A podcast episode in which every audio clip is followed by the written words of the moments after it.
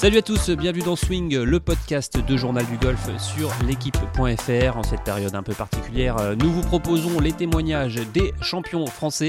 Aujourd'hui, Julien Guerrier revient sur sa victoire au British Amateur remportée en 2006. Salut Julien Salut. Bah écoute, euh, moi je voulais qu'on revienne sur ta victoire, euh, comme je te disais, au British Amateur 2006. Est-ce que déjà pour, euh, pour, euh, pour dire aux gens un peu ce que ça représente cette, euh, cette épreuve dans le monde amateur, c'est une épreuve mythique, je suppose?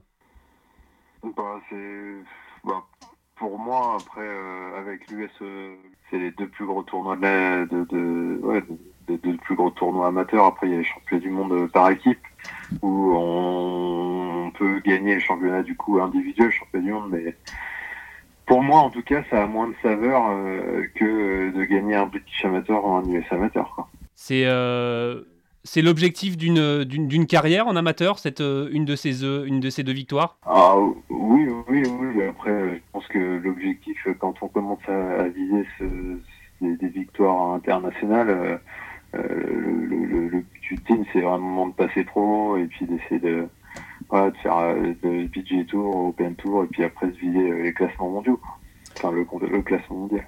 C'est une continuité. Après, euh, après, c'est sûr que dans, dans le milieu amateur, enfin dans le milieu du golf, c'est pas comme au tennis par exemple où il n'y a pas vraiment de, de séparation entre le côté pro et le côté amateur, puisqu'on peut euh, faire des, des, tournois un peu amateurs en tennis et quand même toucher quelques quelques centaines d'euros euh, si on gagne un, tournoi d'un, je sais pas, du, c'est euh, quand on est 15 euh, ou alors qu'au golf il y a vraiment une distinction donc après c'est vraiment ce pas se sauter un peu le pas dans le monde professionnel qui, est bah, qui est totalement différent et et quelque part, je pense que au fur et à mesure des années, des, des futures années, je pense que ça va, ça va évoluer et ça va changer ça. Est-ce que tu peux nous, nous, nous, nous raconter un peu le. Donc, toi, c'était à cette époque-là, en 2006, ça se disputait au, Royal Saint-Georges. Est-ce que tu peux nous décrire un peu l'endroit, l'atmosphère qui, qui, qui, règne euh, là-bas?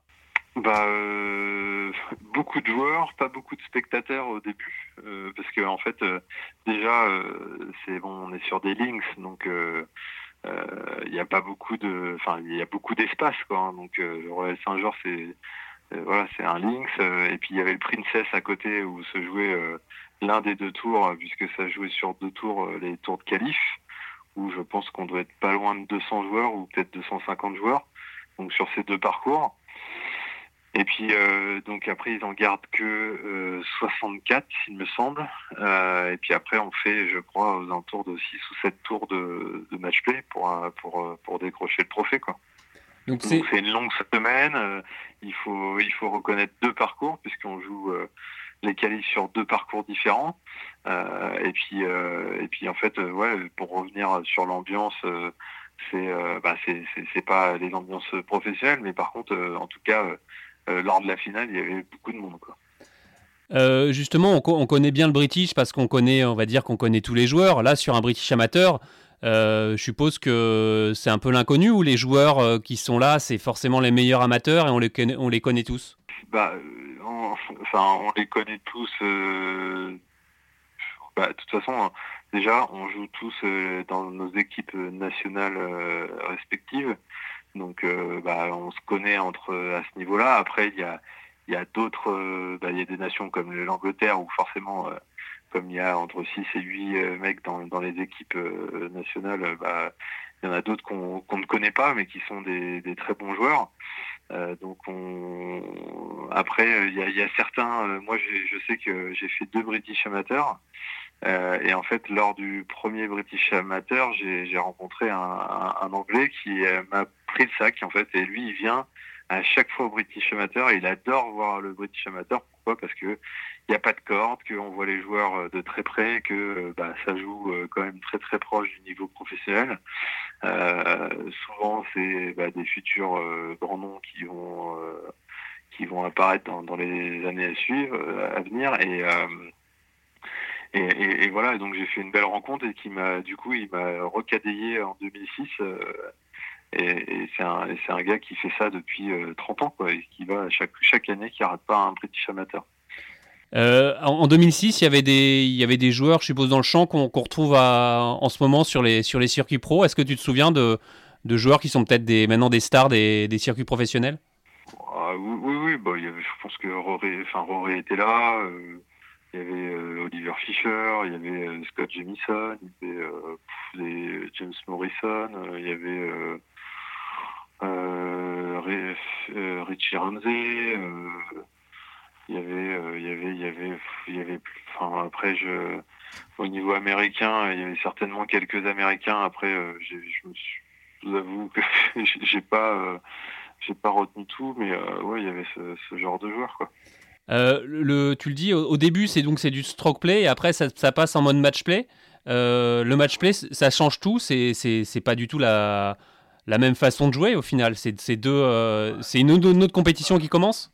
Ouais, ouais, c'est une autre compétition parce que bah, bon, d'habitude, on, sait tout ça, on est, on fait 18 trous et puis bah, on peut avoir beaucoup d'écart entre entre bah, le premier et nous. Euh, alors que là, bah, comme on est, on joue en face à face, bah, on s'occupe euh, bah, d'abord du, parcours, mais, euh, mais c'est plus facile de battre un joueur à la fois quoi, que, que bah, plus de 150 gars lors d'une compétition lambda. en stroke play, c'est beaucoup plus difficile de, de, de, battre 150 mecs en même temps sur quatre tours que, que un à la fois. Quoi. Toi, tu es plus un joueur de, stroke ou de match play? Ça, ça, te, convenait le format à l'époque euh, Voilà, match play, c'était. Euh, à la base, euh, j'étais beaucoup plus stroke play et parce qu'en fait, je, en fait, moi, j'étais, je voulais passer pro un an avant cette victoire au British Amateur parce qu'en fait, j'avais gagné la Mushi en 2005. Je faisais énormément de top 10, j'étais très régulier. Euh, j'étais très régulier et euh, lors des tournois internationaux parce que je faisais beaucoup de top 10 et, j'étais bon en, en stroke play parce que j'avais gagné euh, beaucoup de, de stroke play et après en fait en, en match play je me faisais souvent sortir bah, de je sortais en quart ou en huitième et, du coup j'arrivais jamais à la fin alors que j'avais planté pas mal de qualifs. Du coup bah forcément j'étais plus un joueur de stroke play et puis petit à petit bah à force d'en faire à force de me faire sortir j'ai appris à, jouer en match play et, euh, euh, bah, je suis resté une année de plus euh, suite au conseil un peu de la Fédé à l'époque qui me disait qu'il fallait absolument que je gagne à l'international, que j'avais pas encore gagné et que du coup bah, j'étais resté une année de plus et puis bah, c'était tombé sur British. le match play, c'est quoi la différence? C'est plus de stratégie, comme tu disais, c'est plus on joue en fonction de ce que va faire l'autre? Ouais, enfin, euh, ouais, stroke play, faut pas faire de faute. Euh, match play, euh, tu peux être beaucoup plus agressif. Euh, si tu fais trip sur un trou, c'est pas grave, quoi. Et le but, c'est, si je puis dire, c'est de faire le plus de birdie possible. après, c'est sûr, si l'autre t'offre des bogeys, bah, tu, tu, on va dire, tu essaies de, de dérouler des parts, quoi. Mais tu, tu peux beaucoup plus s'adapter et être beaucoup plus agressif, quoi. Euh, est-ce que limite on peut dire que c'est pas forcément le meilleur qui gagne ou c'est plus le plus stratège qui gagne?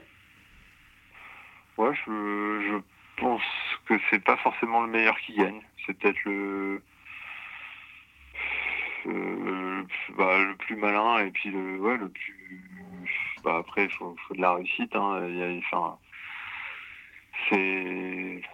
Je pense que un tournoi en stroke play euh, révèle vraiment le meilleur match B, euh, bah voilà, c'est une autre formule, on s'adapte euh, et euh, c'est moins, enfin c'est moins le cas quoi, parce que si tu tombes, par exemple, je sais pas, tu fais tes deux premiers tours de stroke nickel, tu fais trois tours fantastiques contre des gars en match play, tu leur mets une, une fessée, t'as un coup de moins bien et tu tombes sur un, mec qui est moins fort que toi et qui est en pleine bourre. Et, boum là il te, bah, il t'éjecte pour au 18 par exemple bah, j'estime que c'est pas forcément euh, valable, alors que sur quatre tours euh, en stroke P, ça, ça n'arrive pas. Euh, à l'époque, tu, tu, devenais le, deuxième Français à remporter ce British Amateur après Philippe Ploujou. je crois que c'était 25 ans après. L'émotion, elle a dû être intense pour lui. Est-ce que tu avais pu échanger avec lui durant cette semaine Il te suivait? Non, pas pendant la semaine, mais la semaine d'après. Et euh, j'avais eu une ou deux fois au téléphone, alors que c'était quelqu'un que je connaissais de nom, hein, bien sûr, mais euh, que et puis un petit peu de, de, visu comme ça, mais on n'a jamais vraiment échangé. Et, c'est vrai que bah là, je l'avais eu, il m'avait appelé personnellement et, c'était super sympa, quoi. C'était génial. Et puis en fait, il avait on sentait vraiment qu'il revisait le truc 25 ans après et qu'il était super fier d'avoir un Français qui avait pu faire la même chose, quoi. Avec le niveau qui avait euh, certainement évolué aussi, quoi. Et, même pour toi, je suppose que devenir le deuxième Français seulement à l'époque, c'était, ça devait être euh, quelque chose en, plus aussi pour, euh, ça rajoutait quelque chose à la victoire, non? Ah ouais, complètement. C'était, bah, c'était, c'était fantastique. Et puis je l'ai encore plus compris quand on voit tout le tapage médiatique qu'il y a derrière, quoi.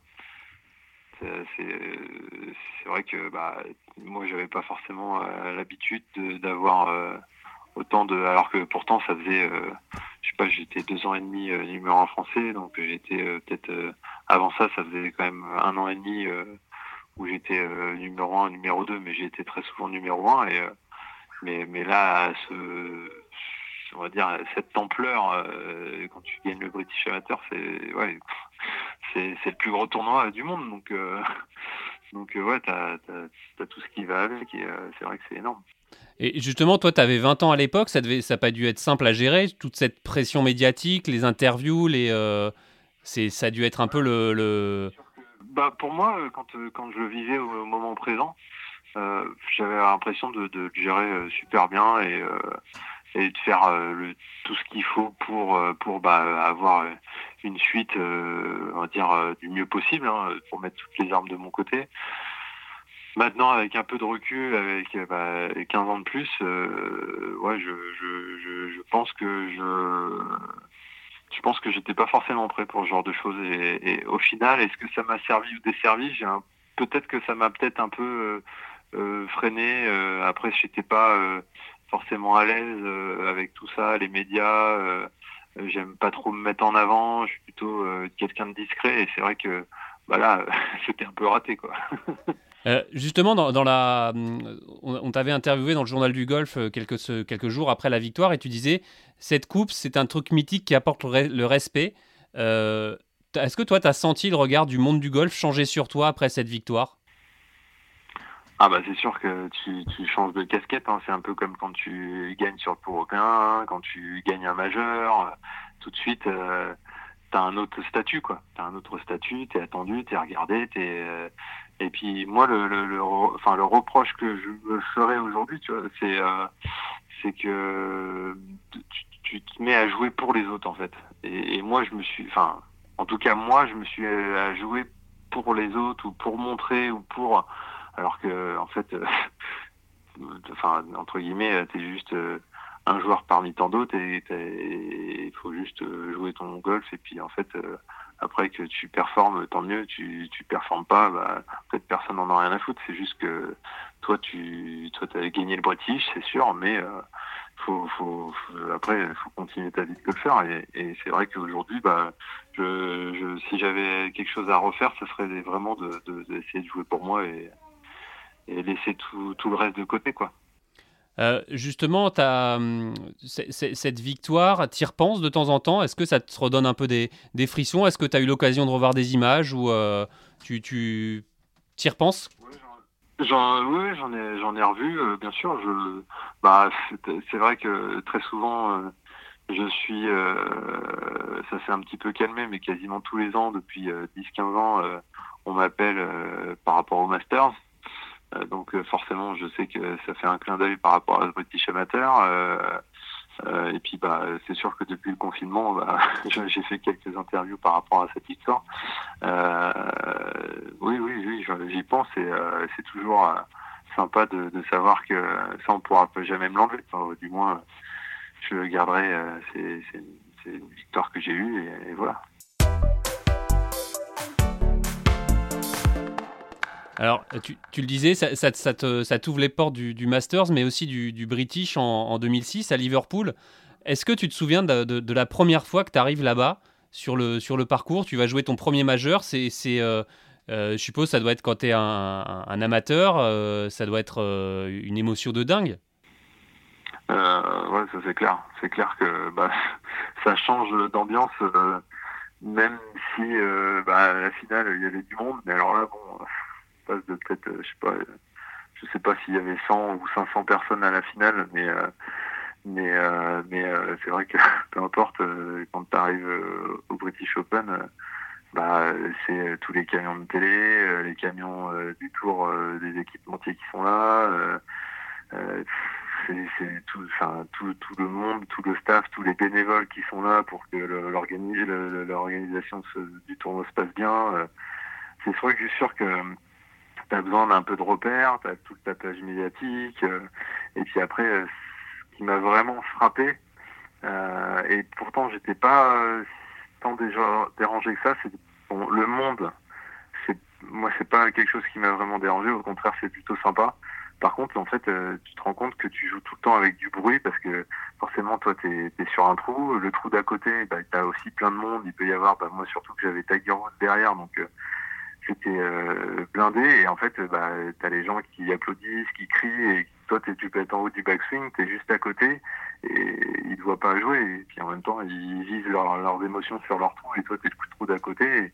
Et, ça peut être au moment où tu tapes, donc euh, euh, ça peut être gênant, mais en fait, comme c'est une masse, bah, ça te gêne moins, et, c'est super sympa. Et, et, moi, je me souviens de tout ça, et, et c'est une chose, c'est quelque chose que j'ai envie de revivre le plus rapidement possible, parce que c'est bah, c'est juste génial. Enfin, moi, j'ai adoré le public anglais. En plus, j'ai eu un British Open hyper ensoleillé. Euh, euh, j'ai pas vu un nuage pendant une semaine, donc c'était cool.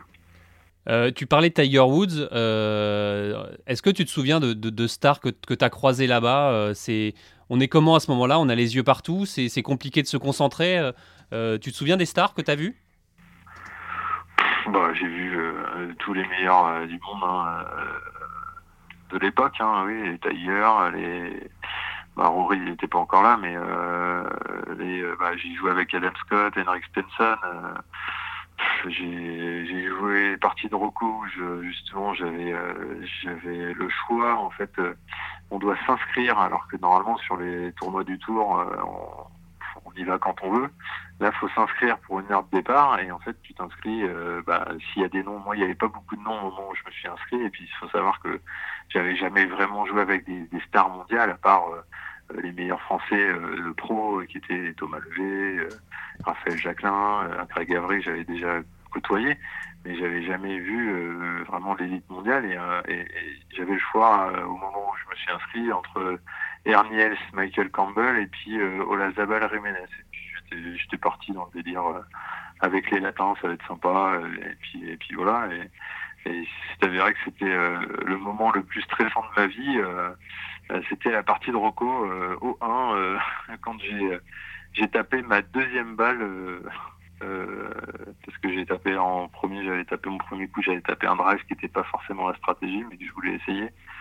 Et puis en fait, il y a Jiménez qui s'était un petit peu moqué gentiment parce que j'étais passé au bord, j'avais fait un pool, j'étais passé au bord des, des, tribunes et puis il avait crié aïe aïe aïe et puis comme c'est un peu un showman, bon, moi j'avais mes 20 ans et, voilà et puis euh, derrière je prends une autre balle et je prends mon fer 3 et là je me souviens que j'avais euh, quand j'avais reposé le club j'avais les mains qui tremblaient je savais plus où était mon corps euh, et, et en fait j'ai tapé cette balle j'ai tapé toute droite heureusement mais j'ai l'impression que j'allais la rater j'étais et après le lendemain bizarrement et pourtant je jouais avec Adam Scott et Henrik Stenson qui était bien meilleur en ce qui était bah, des jeunes hein.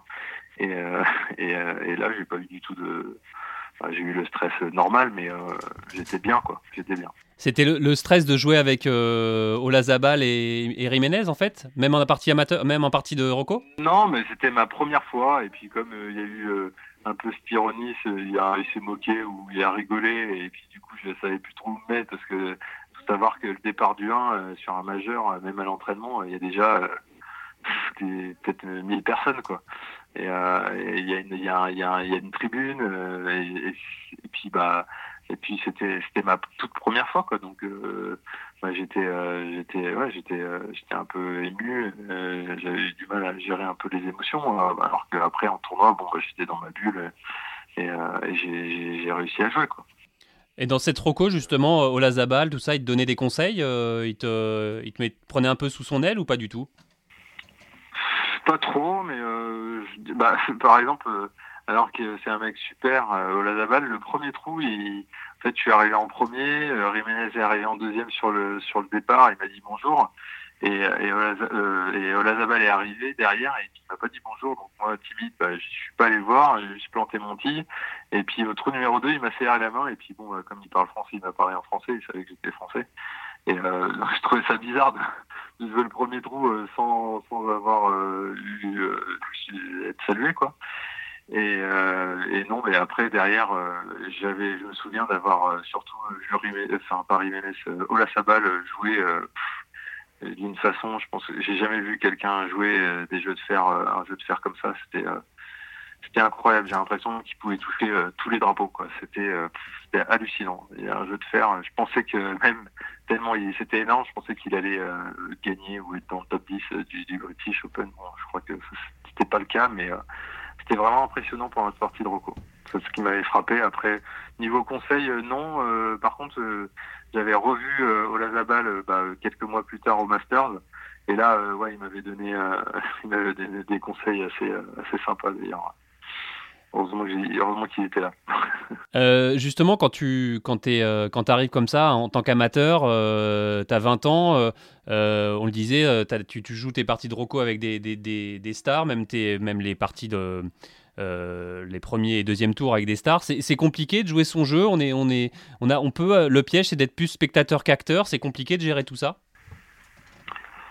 Ouais, c'est assez compliqué parce que, bah, comme tout amateur, on fait un peu attention aussi au club et tout ça. Et puis là, tu as des camions dans tous les sens. Tu as toutes les marques qui viennent te voir parce qu'ils veulent te signer. Euh, euh tu as euh, les journalistes, forcément. Bah, tu viens de gagner. En plus, c'était une semaine après, tu viens de gagner le British Amateur. Donc, euh, bah, et puis en plus, il y avait une histoire euh, assez politique. Normalement, euh, tu dois jouer avec le, le, British, le vainqueur du British Amateur doit jouer avec l'ancien vainqueur du British Open, et l'ancien vainqueur du British Open était Tiger Woods. Donc j'étais censé jouer avec lui, mais il y avait une histoire politique euh, avec des Japonais, comme quoi les Japonais, il fallait qu'ils jouent avec Tiger Woods. Donc du coup, j'avais pas joué avec Tiger Woods. Euh, il était juste derrière. Euh... Tu devais être dégoûté, non? Bah ouais, j'étais un peu dégoûté, c'est clair, mais bon après, euh, comme je suis, comme je le dis, assez discret, assez simple, je j'avais pas fait forcément euh, trop de bruit là-dessus. J'avais pas, j'avais dit euh, bon, bah, Adam Scott et Henrik Stenson, ça m'allait bien aussi parce que j'adore Adam Scott, j'ai toujours aimé ce joueur. En plus, un mec humainement super sympa. Euh, et puis euh, Henrik Stenson euh, adorable aussi. Et puis et puis, et puis deux joueurs énormes. Alors après c'est sûr que c'est pas Tiger Woods, il y a pas Stora, il y a pas mais par contre j'avais le public comme si j'étais avec Tiger Woods parce qu'il faut savoir que déjà rien que pour jouer enfin dans ma partie les, les, gens qui ils, essayaient de me voir une fois taper tous les trois trous pour se placer pour bien se placer.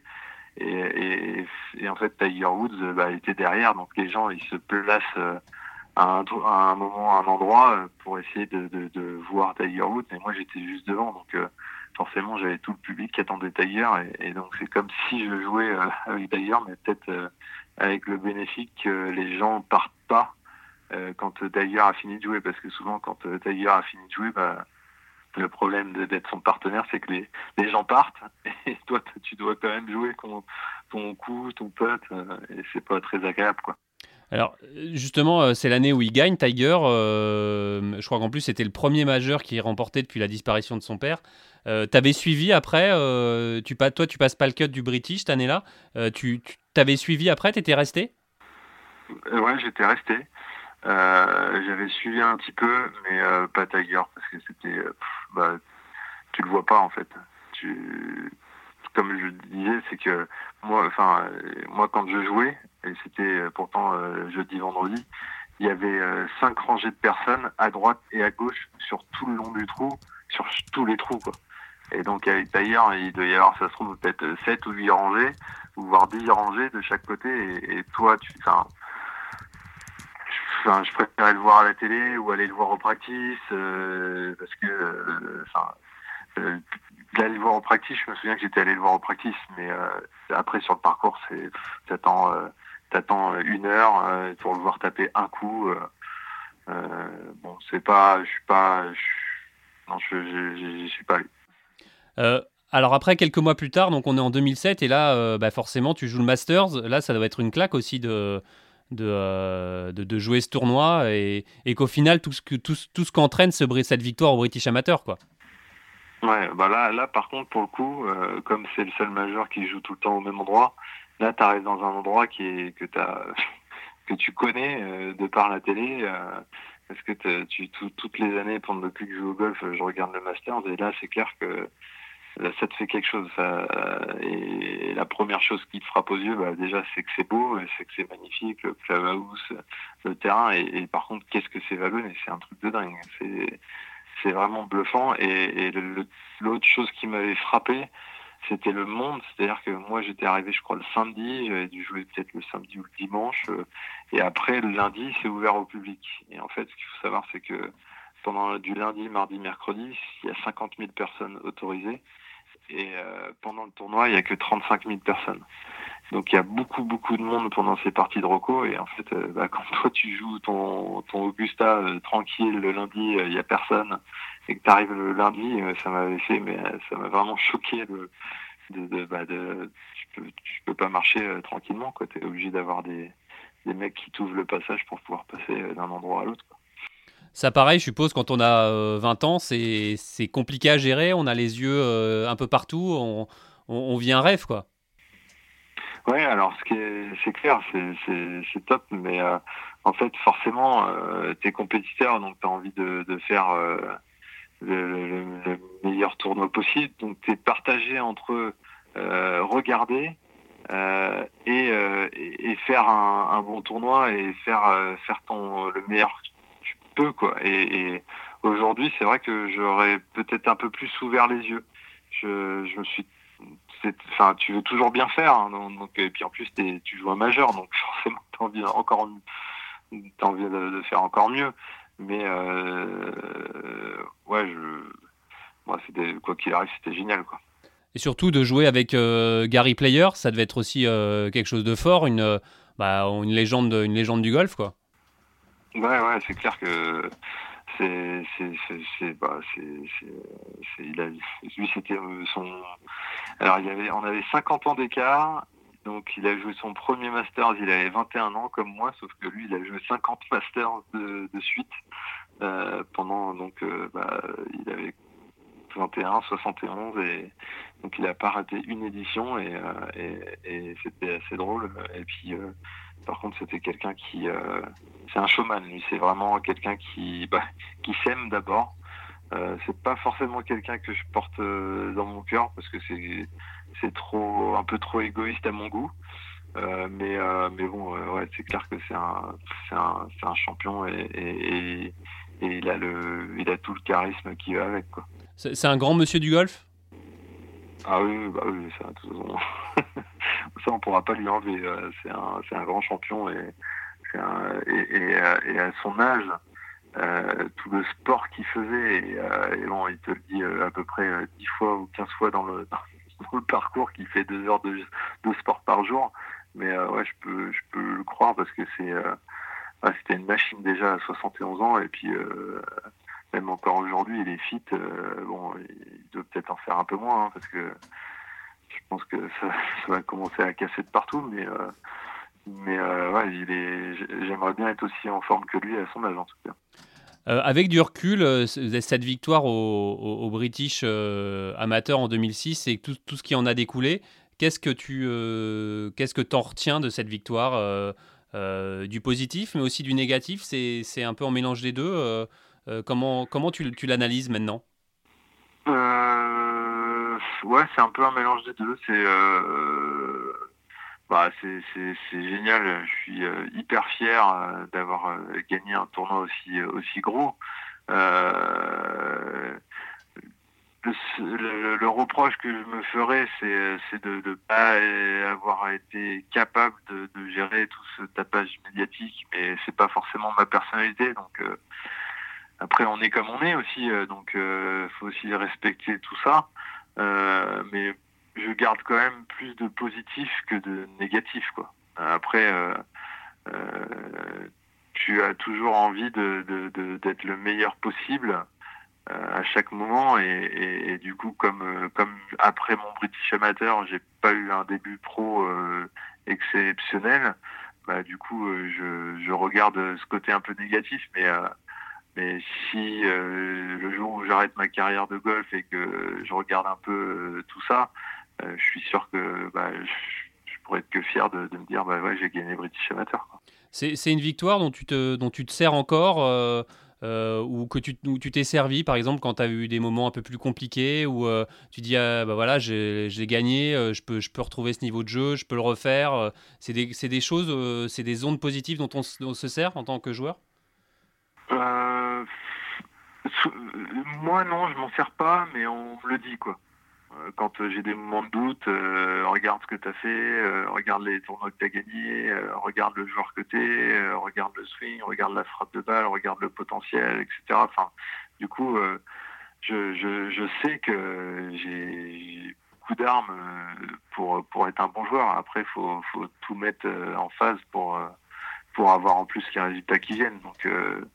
C'est pour ça que dans les moments difficiles, euh, pourquoi j'ai pas arrêté, c'est parce que je savais que, enfin, je sais que j'ai un, j'ai un jeu qui peut, euh, je peux rivaliser avec les meilleurs. Euh, maintenant, faut, voilà, faut, faut s'entraîner, faut, faut de la maturité, chose que j'ai de plus en plus. et, et voilà, quoi, je, me sers de toutes mes les échecs, ça, ça sert aussi à te, te rendre plus fort, quoi. Est-ce que tu penses que cette sans cette victoire, ta carrière elle aurait pu être différente ou pas du tout Ou c'est euh, ou ça forcément on le sera jamais, mais euh. franchement, euh, oui, elle, aurait été différente. Après, comment dans le négatif, dans le dans le positif, j'en sais rien. On on le saura jamais. Mais je pense que si tu dois par exemple être par exemple un Rory qui gagne le British Amateur, qui ne le gagne pas, qui, euh, qui gagne. quand tu dois être numéro mondial, tu, tu, arrives numéro mondial par n'importe quel chemin. Donc, euh, est-ce que moi, euh, par exemple, mon meilleur classement, ça a été 150e mondial Est-ce que j'aurais, sans, cette victoire, j'aurais été 150e mondial ou, moins ou plus? J'ai envie de dire que oui, j'aurais, ça été pour l'instant mon niveau maximum. Après, pense que c'est pas fini, quoi. Euh, pour moi, en tout cas. Ça marche. Eh ben, merci beaucoup, Julien. Merci. Merci. À bientôt. Au revoir. Salut.